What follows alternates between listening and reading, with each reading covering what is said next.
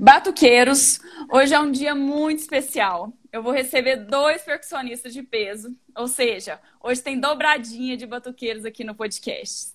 Eles são do mesmo sangue, mas a música entrou na vida deles de forma diferente. Juntos são um sucesso, mas separados fazem muito barulho no mundo da percussão.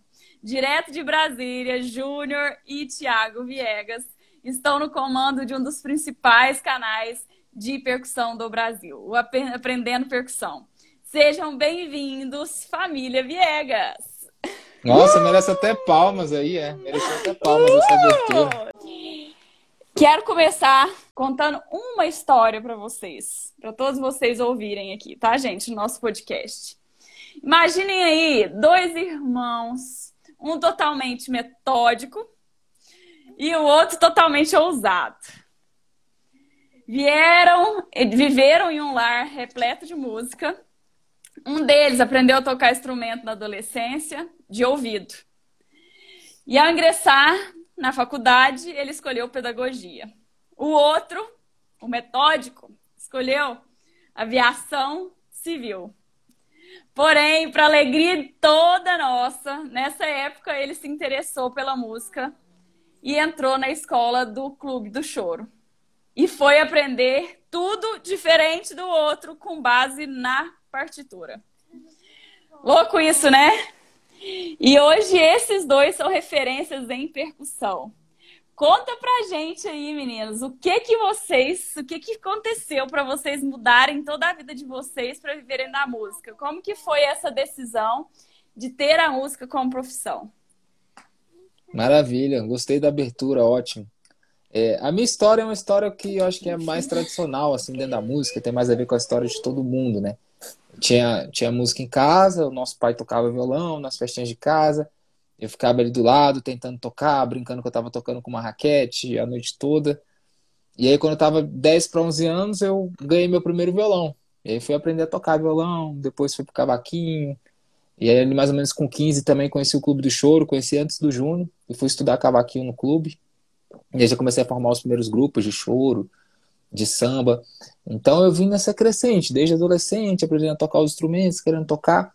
Eu lembro quando eu estava com 15 ou 16 anos, eu falei para os meus pais que eu, queria, que eu ia ser músico profissional, né? Quando eu conheci o Clube do Choro, que eu conheci meus professores, eu falei, cara, dá para ser músico, isso é uma profissão. Porque antes eu achava que era só de hobby. Meu pai falava muito assim: toca, toca, mas é hobby, tem que estudar, tem que estudar. E eu não, não entendi, assim, que, tipo, existe uma profissão. A gente, quando a gente tá fora da música, a gente acha que só existem duas coisas, assim. Ou aquele artista muito famoso que a gente vê na TV, que vive super bem, que a gente olha de longe e fala, pô, fulano é rico, é bem, é músico. Ou aquele cara que a gente, às vezes, menospreza, vendo um barzinho pequenininho ali, tocando sem ninguém ouvir. Então eu achava que só existiam as duas coisas. E aí meu pai falava, cara, tem que viver, tem que viver de... Tem que viver de outra coisa e fazer e fazer música só só por hobby. E aí no Clube do Choro eu vi que existiam os professores e que eles viviam de música, eles davam aula de música, tinham os alunos, eles formavam a gente, eles viviam de música bem. Eu falei pro meu pai, falei, pai, eu vou ser músico profissional. Eu acho que eles não botaram muita fé, não. Mas as coisas foram acontecendo muito rápido, assim. Com 15, 16 anos, eu já comecei a tocar na noite e, eu já comecei a ganhar os primeiros cachês, assim. Então, é, eu chegava em casa já com dinheirinho. E aí meu pai e minha mãe viu que aquilo era possível. Eu já comecei arcar com um plano de saúde, já pagava um negocinho aqui para mim, outro negocinho ali, já estava me tornando independente. Aquilo também trouxe uma, uma maturidade muito cedo. E aí foi quando, no meio do caminho, depois de uns dois anos no Clube do Choro, é, a gente tem, eu tentei convencer o Júnior a ir para lá, né? Mas assim, meio que já sem esperança, porque como eu tocava desde pequeno, minha mãe ficava nas festas tentando convencer o Júnior a tocar também. Aí ele tentar pegar o instrumento, sentar, fazer bagunça com a gente. Só que ele não queria, ele sempre ficava lá jogando videogame dele, trancado no quarto. E a gente já tinha meio que desistido, eu também. Mas eu falei, ah, não custa nada tentar, deixa eu tentar mais um pouco, né? Júnior, vamos pra lá, vamos tentar tocar, não sei o quê. Até que um dia eu consegui convencer ele, né, Júnior? Foi. Eu acho que ele queria era um motorista, e ele não, não quer confessar. Porque eu tinha acabado de tirar a habilitação e tinha que levar ele para tocar, que minha mãe ficava com medo dele de ônibus, né? Carregando instrumento, essa coisa toda. Aí chegava nos lugares eu ficava com preguiça, né? Eu falava, poxa, eu podia estar em casa estudando, eu vou ter prova, a faculdade comendo e eu aqui curtindo uma bagunça dessa num bar. Nem beber eu bebo, o que, que eu tô fazendo aqui? Mas aí o Thiago tanto insistiu que eu fui pro clube, né? Aí chegando lá, eu tive o primeiro contato com, com a música, tipo, de, de maneira mais formal, né? O professor escreveu a partitura, explicou como é que lia. E eu comecei a fazer exatamente o que ele falava. Igual era na faculdade com os professores. Os professores falavam assim: olha, para você voar, você tem que criar, você tem que fazer sua carta, seu planejamento. Não é só entrar no avião e ir. E na música é do mesmo jeito. Ele falava, ó, você tem que ler essa partitura, você tem que ver o que combina, o que não combina, para depois você tocar. E eu percebi que a galera que estava na turma junto comigo não queria fazer isso, eles só tocavam de ouvido. E por eu aceitar esse tipo de imposição, de ter que primeiro planejar para depois fazer, eu acho que eu me destaquei e aprendi mais rápido do que os outros. Então, em pouquíssimo tempo, em uns seis meses, eu já estava dando aula como professor substituto. E dois anos depois eu já era professor titular. Uau! É, e eu acho que eu sou o professor da escola com mais alunos, assim. Porque passaram por mim nesse tempo que eu fiquei lá, uns 800 alunos. Eu tinha 200 alunos por semestre. 24 turmas. Então era. E a escola e assim, tinha mil alunos, né? Então era muita turma. A coisa da, da música deslanchou, mas você também pegou amor por isso. E aí descartou, você terminou a faculdade ou não? Terminei a faculdade. Já no finalzinho, na parte já da formatura, assim, de me formar, a gente tinha que ir voar, né? Fazer as horas de voo obrigatório e tudo. E era em São Paulo, porque Brasília não começava, era muito caro. Aí eu fiquei, fui para São Paulo, só que nessa época eu tinha feito a minha primeira viagem internacional através da música. Então eu fui conhecer Gana, na África, e, e Holanda. Aí eu falei, cara, em tão pouquíssimo tempo eu acho que eu tava eu não sei, eu acho que não tinha dado nem um ano que eu tinha começado a tocar. E eu já estava fazendo uma viagem internacional. Aí eu falei, ah, eu acho que tá muito mais fácil eu ficar na música do que na aviação civil. Na aviação civil eu vou ter que ficar. Na, na aviação civil eu vou ter que morar em São Paulo para conseguir as horas, para depois voltar para Brasília. E eu acho que eu resolvi ficar na música mesmo. Entendi. Na verdade, te lev... o mundo te levou, né? Porque você caiu, as coisas aconteceram, você já estava ganhando dinheiro já com a música, então ficou, ficou assim, é uma ficou uma decisão de certa forma até fácil aí nesse momento, né? Foi. Mas eu pensei, eu vou terminar a aviação, fazer tudo direitinho, terminar bem, porque eu me formei, eu tinha 21 anos. Então eu falei assim, porque vai que na música dá errado, né? Eu já tenho alguma coisa garantida. Tem músicos na família de vocês ou não? Profissional não, só músico robista mesmo. Então por isso que isso era falado em casa, tipo, tocar por diversão. E só do lado da família do meu pai. As minhas tias, irmãs do meu, do, do meu pai tocam. Mas sempre assim, todas são médicas, tocam de brincadeira mesmo, tocam um instrumento, outro, cantam um pouquinho. Então em casa é assim, pode gostar de música, pode, mas tipo, hobby, uhum. fazer faculdade tem que ter uma profissão. Era assim. Uhum. E cê, por isso que você foi para a faculdade também de pedagogia. Nossa, caí de paraquedas total. O Júnior acho que ainda sabia o que queria fazer na faculdade. Eu não. Eu terminei o ensino médio com 17. Aí a gente foi fazer uma viagem para tocar em São Luís. E aí minha mãe falou assim: cara, você tem que voltar a entrar na faculdade. Falei, mas eu nem sei o que eu quero fazer. E isso que eu passei, hoje em dia vários jovens passam ainda, né? Isso daí é um problema nos dias de hoje, de você terminar o um ensino médio sem saber o que você quer fazer e a sociedade te pressionar de você ter que fazer uma faculdade, independente do que seja. E aí eu falei, tá. Aí tinha uma amiga nossa, cara, uma conhecida que fazia pedagogia. Eu te juro que eu entrei na faculdade sem saber o que era pedagogia. Eu te juro.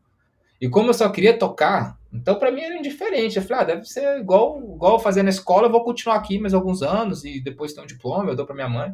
E eu vou seguir tocando, porque na minha cabeça era muito claro que eu ia ser músico. Diferente do Júnior, que estava ali testando, pensando, eu não queria plano B. Eu não tinha plano B. Falava, eu vou ser músico, eu vou, eu vou, viver de música e vai dar tudo certo, vai ser isso. Desde os 15, assim, quando eu virei essa chave ali aos 15, que eu vi uma pessoa e vi que era possível, eu acho assim, a partir do momento que uma pessoa faz alguma coisa, você também é capaz de fazer. Eu olho muito assim, se aquele fulano conseguiu fazer, é porque dá para ser feito. E vocês dois têm essa questão de um vir realmente aprendendo tudo com a base da partitura, né? e outro vindo totalmente do ouvido e depois caiu na partitura. O que, que vocês veem aí de pontos de a favor e contra de aprender a to tocando de ouvido? Cara, tocar de ouvido, você fica meio que à mercê do universo. À mercê do universo. Porque se você é iniciante, Pode ser que dê, pode ser que dê muito certo, igual deu comigo, igual, igual dá com vários músicos profissionais aí, que a maioria aprenderam de ouvido, principalmente no mundo do samba e do pagode. Só que pode ser que não dê. Pode ser que você não tenha um bom ouvido no início, pode ser que você não entenda rápido as coisas, as nuances da música. Então, quando você começa é, a tocar, tendo o auxílio de uma partitura, tendo auxílio de um metrônomo, tendo auxílio de alguém que já passou por aquilo, tendo um passo a passo, um guia, é muito mais rápido. É só você ver a história do Júnior. O Júnior, em seis meses, estava dando aula. Em dois anos, já era professor. Isso só foi possível porque ele começou de uma forma, digamos que não é, não é mais certa, mas assim, de uma forma que hoje em dia a gente acredita que, que é muito importante começar é a maneira que a gente ensina nossos alunos. Eu não, eu comecei soltão, 100% de ouvido. Foi bom? Foi bom. Deu certo? Deu certo. Mas poderia não ter dado certo. Então, eu acredito que é muito importante você começar da forma correta, tendo um professor, tendo auxílio da partitura, olhando a música de uma forma mais ampla, né? É o que eu penso, não sei o que o Juno pensa aí. É, o Thiago falou só dos pontos positivos, né? De estudar, né, no part... de começar com a partitura. Eu vou falar dos negativos, que eu acho que eu nunca falo, mas vou falar dos negativos. A gente fica preguiçoso. A gente não precisa pensar. Alguém já pensou pela gente. Então ele já escreveu quando você toca, quando você não toca, o que você toca, quando você toca forte, quando você toca baixo, quando você faz virada. Já está tudo escrito. Então a gente tem a tendência de ficar meio tapado. De, de, é como se a gente botasse um, um protetor de ouvido e a gente não escutasse mais a música. A gente só está preocupado em ler. E muitos desses que, que focam só nisso, eles acabam tocando mal. Eles não percebem o que está acontecendo ao redor deles. Se o músico fez algo diferente que ele tem que fazer. Eles não percebem, porque eles estão preocupados só em ler. Então, no começo eu era muito assim, eu estava preocupado só em executar. Aí eu acho que eu fui tomando tanto na cabeça que eu fui abrindo um pouco mais os ouvidos e vendo o que estava acontecendo. Porque o Thiago é muito crítico, então ele sempre brigou comigo. Então eu acho que isso me ajudou a perceber. E hoje em dia eu acho que eu estou mais usando o ouvido do que a leitura, do que a visão, né? Eu mais tento ir de ouvido do que lendo. Mas a gente sempre precisa, né? Vários shows, não tem ensaio, a gente tem que ler. É, e eu acho que eu, essa, esse, durante esse processo, eu fui muito importante para o Júnior, o Júnior muito importante para mim, porque eu odiava a parte teórica, e aí eu perdi trabalhos por não saber ler na época, e, e, e aí trabalhos que o Júnior assumiu, porque eu não sabia ler, então às vezes eu me sentia mais preparado musicalmente que ele, mas eu não lia, então eu tinha que indicar o Júnior. E ao mesmo tempo também um pouco antes disso, igual o Júnior falou, de ficar tapado, de tipo, não entender as coisas. Eu lembro de dar muito esporro no Júnior, de eu botar o CD pra tocar. Júnior, vem ouvir aqui. Tá ouvindo o que, é que o Tanta tá fazendo? O pandeiro repique vira, o Tanta responde, o surdo entra, o pandeiro. Ele. Não, tô percebendo, não. Eu queria matar o Júnior, eu era muito estressado, né? E apesar de eu ser mais novo, como eu comecei antes na música, era como se eu fosse mais velho. E tem gente até hoje em dia que pensa que eu sou mais velho que o Júnior. Então, na música eu era mais velho, então eu me portava como professor dele muitas vezes. Então eu brigava muito com ele. E aí, de, e aí depois o lance da pastura, aí ele comigo. Então, um ajudou o outro a gente achar o equilíbrio. Deu a entender que eu precisava ler, precisava daquilo para gravar em estúdio, gravar DVD, e ele de que ele precisava abrir o ouvido e entender a música como um todo, para conseguir tocar mesmo sem ter pastura e tocar bem. Perfeito. Você começou com instrumento de cordas, né? Isso. Você também, Júnior, ou não? Não. É... é, mas é o seguinte: quando a pessoa toca ah, outro instrumento, ele consegue perceber coisas que só quem toca um instrumento melódico e harmônico percebe. Que só quem toca percussão não perceberia. Ele consegue perceber as cadências harmônicas, é, as tensões, os relaxamentos. E eu sentia que o Thiago sabia isso e eu não sabia. Aí eu ficava pensando assim: eu sou tapado ou o Thiago tá sabendo de algo que eu não sei? E eu tentei aprender a tocar algum instrumento, né? Violão, cavaquinho. Só que dói muito o dedo. Aí eu ficava com preguiça, né? Eu começava no violão, doía o dedo, começava no cavaquinho, parecia que o cara tava enfiando uma faca no meu dedo. Aí eu desisti. Aí eu fui fazer o quê? Eu fui aprender isso nos instrumentos da percussão. Aí eu fui estudar música erudita. Então eu tocava tímpano, é, vibrafone, essas coisas para tentar melhorar essa parte da percepção musical. Conta pra gente qual foi os principais desafios aí que vocês enfrentaram no início da construção do canal de vocês lá atrás. Nossa, no canal todas possíveis. A primeira dela foi. Primeiro eu convencer o Júnior. Esse já foi o primeiro desafio porque ele não queria. Eu passei uns dois anos tentando convencer o Júnior. Ó, oh, eu ouvi numa entrevista do Júnior que ele não queria porque você estava querendo obrigar ele a trabalhar muito e ele não estava afim de fazer isso. É. exatamente. Eu vou te contar a minha vida para você pensar se não era uma proposta muito decente a dele. Eu já dava 24 horas na escola de choro e mais 15 horas particular. Então isso dá 40 horas de aula na semana e eu tocava mais ou menos umas três vezes por semana. Então dá mais umas 9 horas tocando. Então dá mais de 50 horas trabalhando por semana. E ele ainda queria que eu ficasse fazendo um vídeo para um canal do YouTube que não dá um real. Ele tava de sacanagem. Então ele teve, ele teve que me convencer por muito. Foi bem isso.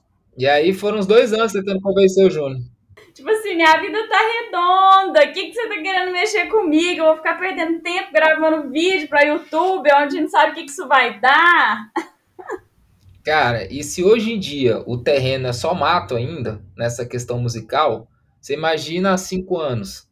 Não tinha nada na internet, mas não tinha nada, nada, nada. E foi aí que eu vi uma oportunidade, porque as oportunidades elas surgem disso aí, das dificuldades de quando a gente olha um buraco, uma lacuna, aí surge uma boa oportunidade em qualquer empreendimento. E eu falei, cara, tem uma oportunidade aí, porque não existe nada.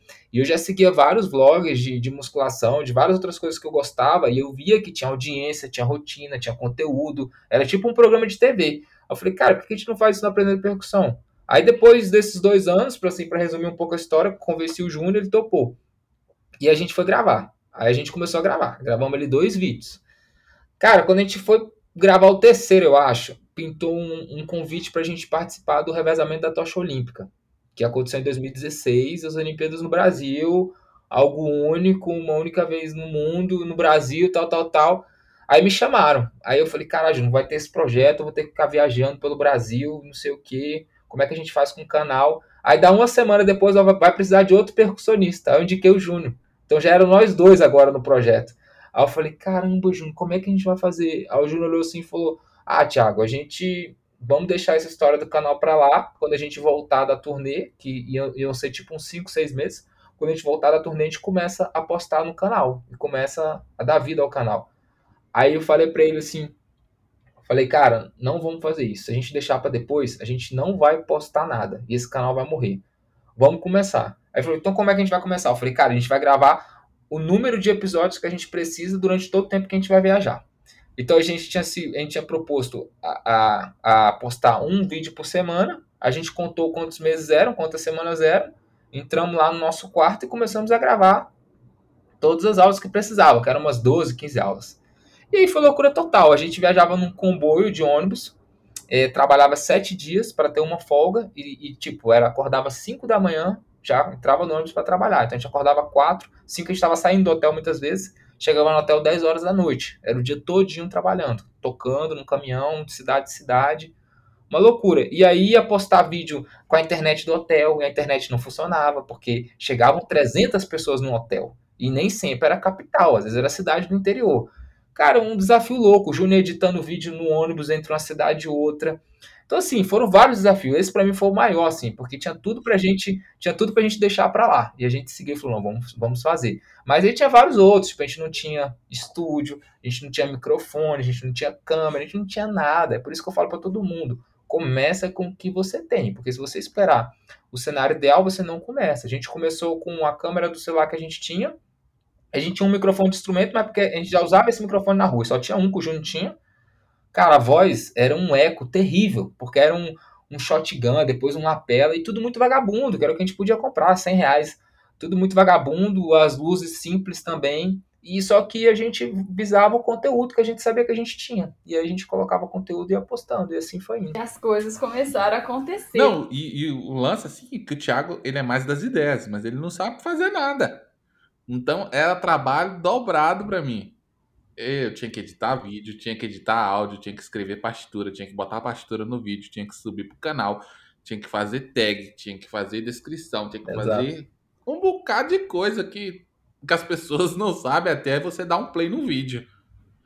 Então, em vez de eu estar descansando, porque pensa só, você tá tocando, né?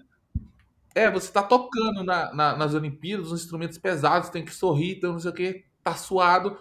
Pronto, você vai ter 30 minutos para descansar, que é o tempo de uma cidade para outra.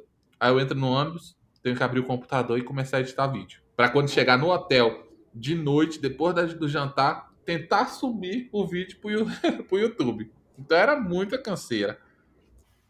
E quando que foi a grande virada aí que vocês perceberam nos cursos, é, do, nos cursos e no canal, né? Porque veio o canal, veio os cursos. Quando que foi essa virada aí de vocês que vocês falaram aconteceu? Então, Ana, assim, o nosso negócio, ele, ele, ele tá indo bem gradativo, assim. Ele não teve um boom, tipo, uma explosão do nada. Não aconteceu isso. Foi ralado mesmo, tá sendo ralado e a cada ano cresce mais. Então acaba que é bem natural, assim. A gente olha para trás, gente fala, vê o quanto cresceu, mas não teve, tipo, uma explosão do nada, não. O nosso trabalho não teve, assim. Tipo, ah, fez uma parada, um vídeo, viralizou, e aí ganhou uma grana, ou, tipo, abriu um curso e desse curso ganhou uma grana e tudo aconteceu, não. Foi bem, é bem escadinha que a coisa vem acontecendo, assim. Mas teve alguns marcos. Eu acho que quando a gente virou endorse da Golpe foi um grande marco, porque foi bem no início é, o Guim da GP Instrumentos, que eu sou muito grato, me apresentou a Najara. Isso lá em 2016, o canal tinha três meses, assim, tinha nem ia fazer dois mil inscritos. E aí o Guim falou, cara, eu vou, vou tentar algo na Golpe para você. E eu nem botei muita fé, não, porque a gente que é da noite, músico calejado, a gente já sabia como funcionava. A gente tentou mandar e-mail para as empresas, cara. É o que eu falo pra galera, não adianta pedir, não adianta ficar mandando e-mail. Você tem que ser relevante. E aí você tem que achar a sua forma de como você vai ser relevante. Se é através da internet, se é tocando com um artista. Não sei, você vai ter que encontrar a sua forma. Não adianta você mandar e-mail que ninguém vai te responder. Então a gente já era calejado com aquela coisa. E aí quando o Guim falou, eu não botei, muito, não botei muita fé não, mas falei, tá. Aí depois ele me manda um, um áudio muito rápido, papo de duas horas, eu tava na academia. Ele, Thiago, consegui uma reunião com você com a Najara, ela vai ouvir, ela gostou do canal, ela viu o vídeo. Eu falei, sério, Guim? Aí fiz a reunião com ela e foi tudo muito rápido, assim. E, e a Najara é bem difícil, assim, bem vendedora, bem imponente. Eu, meio menino, assim, ainda sem saber vender meu negócio, sem saber o que falar. Falei, meu Deus, como é que vai ser? Mas aí deu certo, rolou. Eu liguei pro Juno falei, Juno, acho que vai rolar. E aí foi onde começou, lá no início. Então a gente é muito, muito, muito grato assim, a Golpe, porque eles acreditaram lá realmente no início total, com 2 mil inscritos. Né? Hoje são mais de 120 mil inscritos no YouTube, mais de 100 mil no Instagram, mas na época era 2 mil. E ela acreditou que a gente ia seguir o projeto, que a gente ia continuar. Então, acho que esse foi um grande marco. Outro marco foi quando a gente começou os cursos online, isso foi em 2018. Então, Aprendendo Percussão, o canal começou em 2016 e os cursos começaram em 2018. E, e, cara, tem vários. Esse ano agora a gente construiu o nosso estúdio. Acho que foi um momento também muito importante, porque a gente já precisava de um lugar. A gente já estava cinco anos empurrando com a barriga num quarto lá, branco, que tinha parado. Isso, verdade, foi antes do estúdio. Também foi, foi, foi acho que foi 2020, né, Juno? A linha. Perfeito. É, o canal veio com a intenção dos cursos ou não? Não, descobrimos por um acaso. O canal surgiu simplesmente da ideia de. Eu falei, Júnior, a gente tem duas coisas que quase ninguém tem. A gente tem a rua, que eu tinha essa rua muito forte, esse lance de tocar na rua, de vir da rua, e você tinha teoria. E a gente tocava samba. Então não tinha muito percussionista de samba que lesse, que soubesse teoria. Eu falei, Vamos levar isso para o Brasil, vamos ensinar a percussão, porque a gente sabia ensinar. Tocar, muitos percussionistas tocavam, até hoje muita gente toca, mas pouca gente sabe ensinar. Então, como a gente sabia ensinar, eu falei, vamos levar isso para a internet. E pode ser que disso a gente entre numa banda grande, pode ser que alguém conheça o nosso trabalho. Foi assim, bem natural, realmente, com a missão de levar de levar educação. E foi só por isso que a gente está aqui até hoje. Falo isso para todo mundo. Se tivesse começado pensando em negócio, em dinheiro, em curso, a gente não tinha durado dois meses. Vejo vários amigos tentando coisas assim que não duram dois meses, porque tem que ter um propósito, senão você não, não segura, né? E aí a gente descobriu os cursos, mas a gente já, a gente tinha um feedback das pessoas do YouTube, sim, da rede social, tipo, caramba, eu tô aprendendo a tocar. Pô, através de vocês eu consegui entender essa levada, através de vocês eu aprendi esse instrumento. Então, para a gente que ensinava, já era muito claro que era possível aprender através da internet. A gente não tinha essa barreira. Só que a gente tinha que é, realmente tirar esse bloqueio da cabeça das pessoas. E esse bloqueio ele existe até hoje, né? Existe um bloqueio se, se o curso vai abrir mesmo, existe um bloqueio se não é um golpe. Existem vários bloqueios, principalmente na música, é um mercado muito novo. Então, assim, hoje em dia tá rolando, mas é, é, mas é isso, a gente sempre prezou por passar muito conteúdo. E aí os alunos foram surgindo. Perfeito. Quais são as grandes referências de vocês aí? eu toco mais pandeiro, então eu gosto mais dos pandeiristas, né? Então seria o Valerinho, Valerinho Xavier, daqui de Brasília, eu gosto muito. Léo Rodrigues, Túlio Araújo, o Bernardo Aguiar, Marcos Suzano, hum, o Jorginho do Pandeiro, o Rafael Toledo, aí de Pandeiro de Nário, Mildinho, o Paulinho Félix, de percussão, o Gordinho, o Nene Brau. Ah, é muita gente, cara. Porque, na verdade, a gente não cria nada, a gente só copia. A gente tem que escutar quem já passou por isso, entender o que, que eles erraram, o que, que eles fizeram de certo e mandar ver. Não precisa perder muito tempo nisso. Após ajudar aí centenas de pessoas para tocar percussão, o que, que vocês acreditam que é fator crucial para se tornar um bom percussionista, para se destacar aí no mercado? Tá. A, pr a primeira coisa, não precisa ter dom. Não precisa ter nascido com um dom. A segunda, não existe idade perfeita. Não é desde criancinha. Eu já comecei mais velho. E eu tenho alunos que começaram a partir dos 80. Então, não é idade. A principal coisa assim na minha cabeça é o querer, a força de vontade, né? De querer aprender algo e estar disposto a aprender algo. Porque a gente já pega muita gente assim que chega e fala assim: "Ah, eu já sei tocar isso aqui. E como é que eu faço tal coisa?" Aí eu fico assim: "Poxa, como é que eu vou ensinar ele se ele não quer aprender, porque ele não chega disposto a querer aprender?" Aí eu falo, ó, oh, você tem que fazer isso aqui primeiro. Não, não, não, mas isso aqui é fácil, vamos passar para essa parte aqui. E fica pulando a parte do aprendizado, que existem algumas etapas, né? Então, o, o, a força de vontade de querer aprender e de escutar a pessoa que está disposta a ensinar. Você tem que ser humilde bastante para escutar algo que talvez seja diferente daquilo que você espera. Então, acho que são as principais coisas. E eu acho também é, que ter paciência. A gente está numa era que é muito acelerada.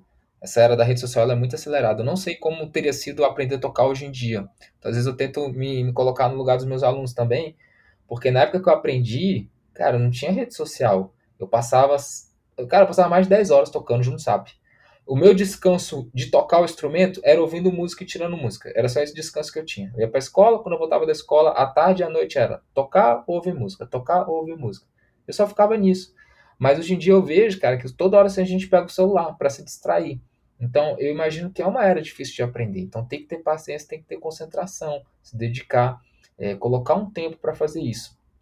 Concluindo o que o Juno falou, que eu acho que serve de experiência, serve de inspiração para muita gente, tem que ter humildade de saber que você precisa aprender algumas coisas que você não domina. E eu vou dar o exemplo aqui do Paulinho Félix, que toca pandeiro no Menos é Mais, e todo mundo conhece aqui. O Paulinho, o Júnior citou o Paulinho como referência para ele de pandeiro de nylon. O Paulinho foi aluno do Júnior de, de, de leitura de partituras. O Paulinho já tocava super bem, mas não lia nada de partitura. E ele foi lá, foi estudar com o Júnior, foi aprender a ler.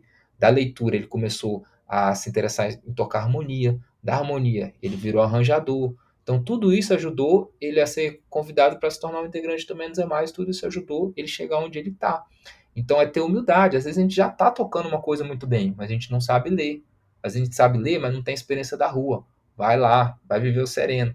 Então, o percussionista ele tem que saber isso, porque o nosso mundo ele é infinito, ele nunca acaba. A percussão, o mais gostoso e também o mais doloroso é que ela é infinita. Quando a gente acha que a gente dominou, aí dominou o quê? O samba. Tá, e o axé? e o sertanejo, e o forró. Aí tu fala, meu Deus, começa tudo de novo. Porque cada gênero é, uma, é, uma, é um instrumento, é um jeito de tocar, uma linguagem.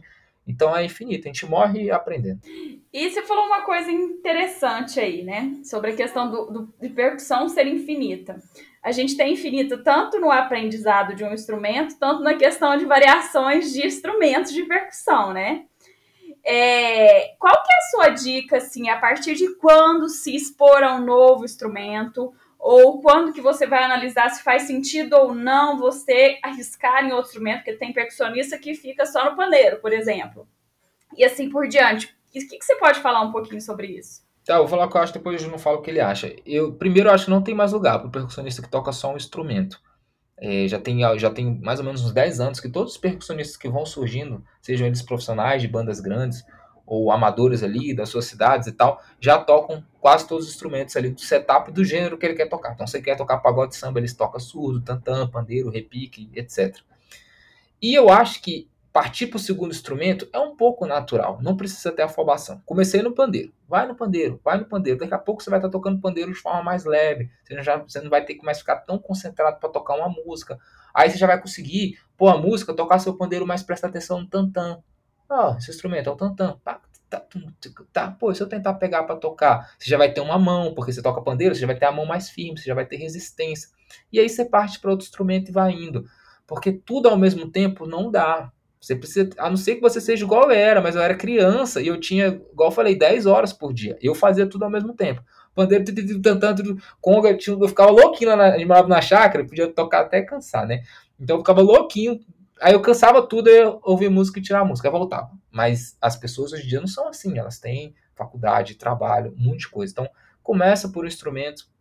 Quando você menos perceber, seu ouvido já vai estar te levando para um outro. Aí você vai indo e as coisas vão acontecendo.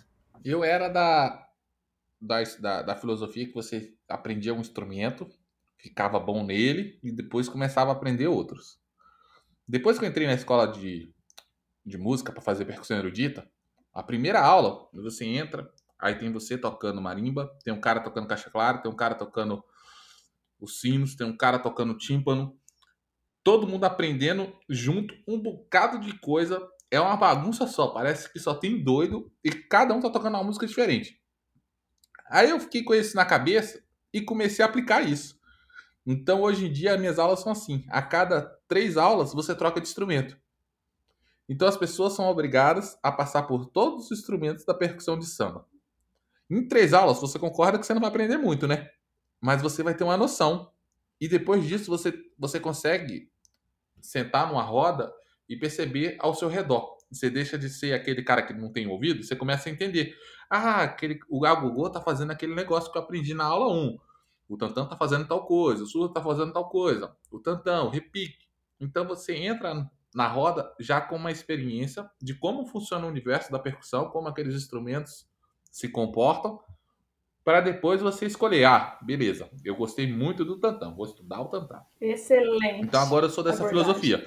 Você vai passar por tudo, vai sofrer em tudo e depois você vai descobrir qual que você gosta. Além de vocês estarem aí no comando, aprendendo percussão, das aulas, eu sei que vocês também atuam como músicos e eu acho que os dois também como profissional de audiovisual, né? Isso. Como que é esses projetos aí ao redor disso tudo e quais são os planos de vocês aí para o futuro nessas outras áreas? Cara, o audiovisual foi mais uma daquelas surpresas doidas da vida que aparece quando a gente vê a gente está fazendo. É, surgiu com Menos é Mais. Eu tocava lá, fazia direção musical.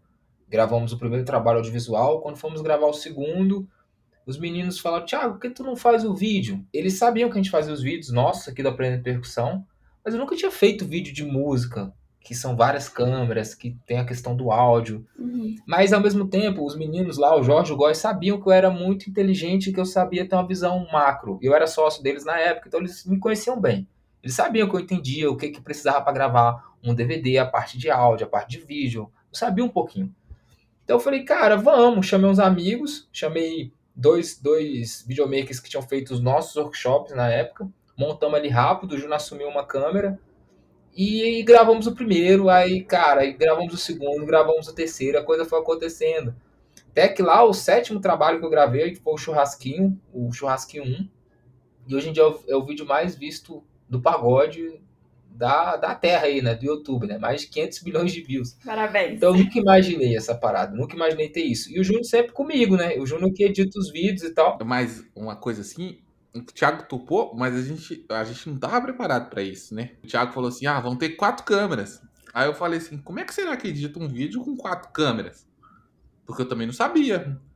Só que eu sempre gostei de assumir alguns desafios assim mesmo sem saber. E depois aprender como é que faz aquilo, né? Então eu descobri como é que editava, qual programa usava, o que, que tinha que fazer depois do que. E foi muito doido, porque isso só foi complicando, né? Só foi aumentando a quantidade de câmeras. Hoje deve ter umas 13. É, e eu, eu sou muito exigente, assim, né? E, mas é o que o Júlio falou, a gente arrisca os desafios e vai se capacitando no caminho. E era uma época do trabalho, obviamente, que permitia isso, né? Era um grupo local, que estava querendo botar a cara na internet. A gente trazia um conceito do marketing digital, de produzir muito conteúdo. Nós somos os primeiros a fazer audiovisual, a ter uma rotina de postagem toda semana. Porque era aquilo do marketing digital, a gente trazia aquilo. O Góes também estudava isso, a gente já fazia isso com aprendendo percussão. Então, vamos trazer isso para a música. E hoje a gente fica feliz de ver que virou referência. Bandas grandes não estão mais fazendo DVDs gigantescos, fazem audiovisuais de médio porte, postam toda semana. E foi acontecendo, cara. E aí a gente foi criando equipe, foi aprendendo o projeto foi crescendo e graças a Deus está rolando. Show, grande sacada. Para encerrar o nosso podcast, a gente sempre faz uma brincadeira que se chama Bateu Levou, tá? Eu faço uma pergunta e vocês mandam a resposta. A opinião de vocês, não existe o certo ou errado, tá ok? Então aí agora cada um responde uma. Os dois respondem a mesma pergunta, ok? Qual que é o melhor instrumento de percussão para começar? Tanta. Pandeiro. Qual é o instrumento de percussão mais complexo no ponto de vista de vocês? Que requer mais técnica, que requer mais estudo para aprender? Conga. Do samba, repique de anel. Qual o ritmo musical que vocês gostam mais de tocar? Chorinho. Samba. É, se vocês tivessem que escolher somente um instrumento de percussão, qual que seria? Pandeiro. Nossa, não faz essa pergunta não. Essa é difícil demais para mim, porque o povo pergunta isso pra mim o tempo todo. Eu realmente gosto de música, eu não, eu não taxo o instrumento. Mas sei lá, surdo, tem que falar um, né? Surdo. Tem algum artista, alguma banda que vocês gostariam de tocar? Cara, eu gostaria de ter tocado com o Gordinho, só. Pra mim era o meu ídolo máximo, infelizmente ele partiu, eu não consegui tocar com ele. Mas o outro ídolo que eu tenho muito é o Beloba, mas o Beloba já consegui tocar, já fui show com o Beloba. Então o Gordinho, pra mim, vai, vai acima dos artistas, dos cantores. Perfeito. Você tem algum, Júnior? Eu também não tenho vontade de tocar com ninguém. Não, se eu pudesse assim voltar no passado, eu queria estar no palco com fundo de quintal, mas assim de, de, ah, eu quero tocar com fulano de tal, não. Show. E qual que é, vocês podem compartilhar com a gente, qual que é os seus maiores sonhos no âmbito musical? Cara, aprender percussão ser uma referência mundial. Esse é meu sonho. Sair do Brasil, conseguir alcançar outros países, porque a música brasileira é muito rica, é muito visada lá fora. Então, conseguir chegar num porte que a gente consiga levar workshop para outros países, que os nossos conteúdos sejam mais acessados, que tenha tradução em outros idiomas, eu acho que é isso, meu. É, eu vou. Eu quero a nossa próxima placa, a placa dourada. Ah! É um milhão de inscritos. muito bom, muito bom. E para encerrar, pessoal, eu queria que vocês mandassem uma mensagem final aí de incentivo para os batuqueiros que estão ouvindo a gente. Cara, não desistam, porque se dois garotos de Brasília, de um quadradinho onde não tinha samba, não tinha pagode, não tinha nada, tá chegando até aqui, é possível para todo mundo, independente de onde você estiver. nessa era da rede social, pode ter gente que esteja numa comunidade pequenininha, num cantinho do país ali, achando que ninguém tá vendo. Mas através desse mesmo celular que você está assistindo a nossa live, você é capaz de mudar a sua vida. Então não desista, siga em frente. É, e para quem tá nesse caminho, resiliência, paciência, perseverança. Gratidão, meninos! Muito, muito obrigada por esse tempo aqui comigo, viu? É, foi valioso. Quem não ainda segue eles no Instagram, no YouTube, vai lá aprendendo percussão. E aí vocês vão já descobrir o Instagram pessoal deles também, pra vocês acompanharem o trabalho deles. Para quem não segue o Clube da Percussão, Segue lá para vocês acompanharem os nossos conteúdos diários. A gente traz as notícias, o que acontece nesse mundo da percussão do samba. Tem o nosso portal, tem o nosso podcast com gravação de outros batuqueiros aí. E a nossa intenção é levar a percussão para todos os cantos desse mundo cada vez mais. Gratidão por fazer parte desse projeto com a gente, viu, meninos?